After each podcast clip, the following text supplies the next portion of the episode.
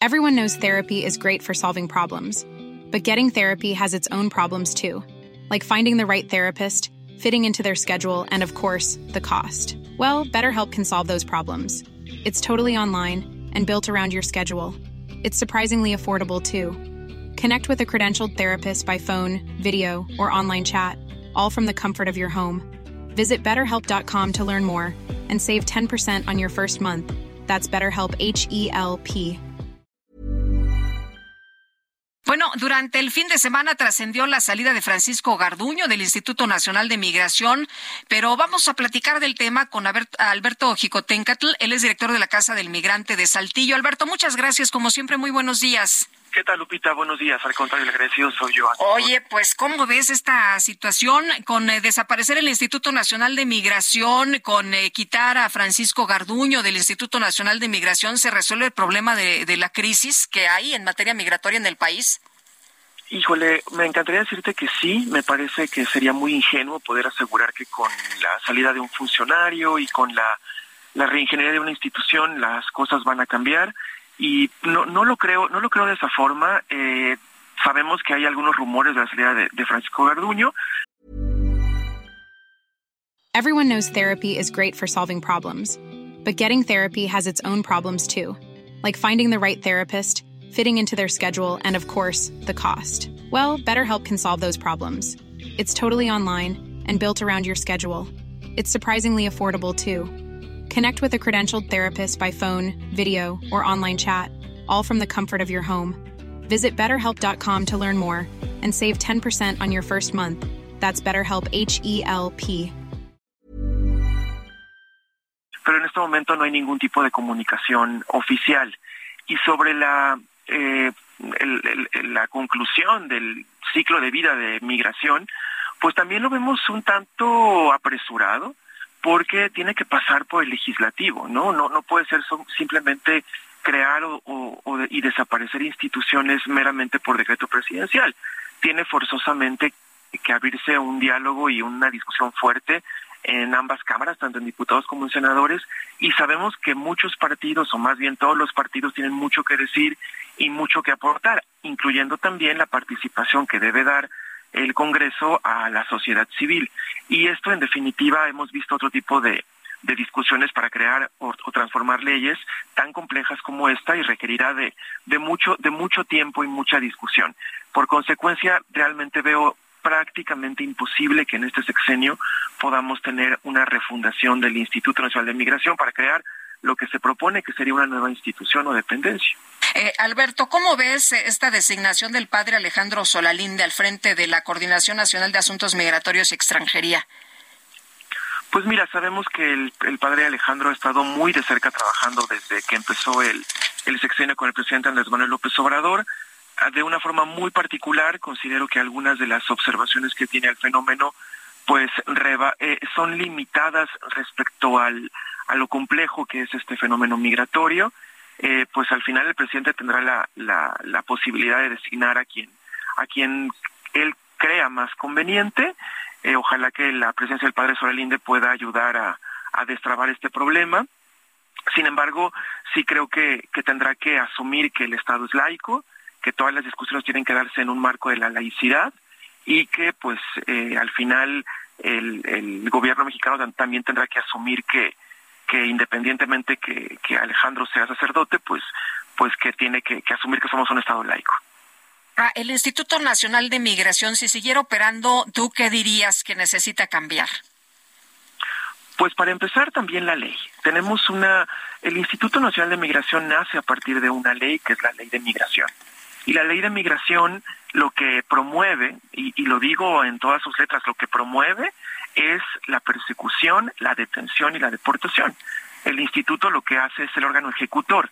Yo con esto no quiero deslindarte de responsabilidad del instituto porque también este tipo de persecución, detención y deportación la hace sin seguir derechos humanos, sin seguir los principios de los derechos humanos, pero también quiero, quiero dejar muy claro en que también está cumpliendo un mandato de ley. Entonces, mientras tengamos una ley que promueva la, la detención, la deportación, pero también la detención de personas migrantes, pues la realidad no va, no va a cambiar. Entonces no es simplemente un problema del instituto, es un problema también del andamiaje de la política pública. Por ponerte un ejemplo, yo estoy aquí en Saltillo y tenemos personal de la Casa del Migrante trabajando en municipios fronterizos como el de Piedras Negras y Ciudad Acuña. En estos lugares, por ejemplo, para que una persona migrante pueda llegar con nuestros abogadas, con nuestras abogadas a pedir una asesoría, tiene que sortear que la policía municipal, la estatal, la Guardia Nacional, el ejército no los detenga y los entregue a migración. La gente se esconde, cruzar una calle, ir a la tienda resulta pues prácticamente un, un, un, una, un cruce de, mucho riesgo. Imagínate, entonces con eso te puedo, te puedo compartir y con este ejemplo que al final tenemos una política migratoria federal, estatal y municipal de persecución y de terror en contra de estas personas. Oye, y los municipales que, que están ahí a las vivas, ¿no? Que lo que quieren es amedrentar para sacar dinero y este es un tema de corrupción terrible.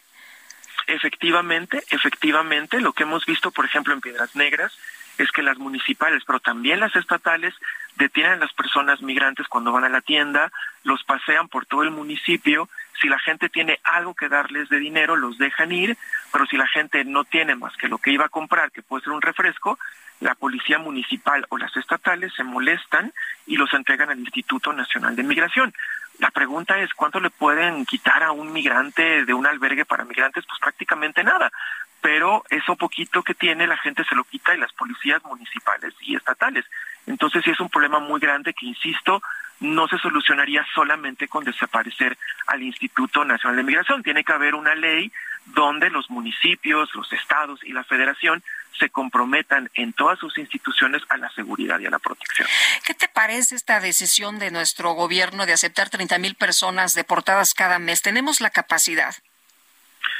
Sí tenemos la capacidad si hubiera la voluntad política. El problema que tenemos es que lo que hace el gobierno simplemente es abrir las puertas de, México y dejar que la sociedad civil sea, nos hagamos cargo. El Estado mexicano no ha invertido prácticamente un solo peso en que pueda abrir espacios donde la gente sea protegida. El, centro comunitario en, Ciudad Juárez, el Leona Vicario, es un ejemplo en donde sí se, donde si hay voluntad política puede haber participación del, del Estado y de la Federación y de la sociedad civil en algunos casos, pero es, un, es una excepción, no es la regla. En el resto de, la, de, los, de, lo, de las fronteras, pues la gente se queda a su suerte. 30 mil personas diarias eh, sí es, es un número muy grande, sin embargo, pudiera ser gestionable si hubiera un liderazgo de la federación donde hiciera partícipes a todas las dependencias y por supuesto que la sociedad civil inclusive podríamos participar, pero no existe esta voluntad política. Oye, y eso de, de, los que de los que regresan, pero también hay que tomar en cuenta de los que vienen de, de Centroamérica y otras partes del mundo, ¿no? Que atraviesan toda la República Mexicana como nunca estamos teniendo efectivamente gente de todo el mundo, no única, cuando pensamos en migrantes en tránsito, se nos vienen siempre las, las personas de Centroamérica, Honduras, Guatemala, El Salvador, Nicaragua. Sin embargo, ya tenemos una presencia muy significativa de gente de Venezuela, pero también gente de Ecuador que están llenando las fronteras de México. Pero no solamente eso, Lupita, también tenemos gente de Asia, gente de África. Entonces, eh, desafortunadamente, tenemos un mundo convulsionado que está viendo a Estados Unidos como el país donde podrán desarrollarse y vivir de forma más plena que en sus lugares de origen.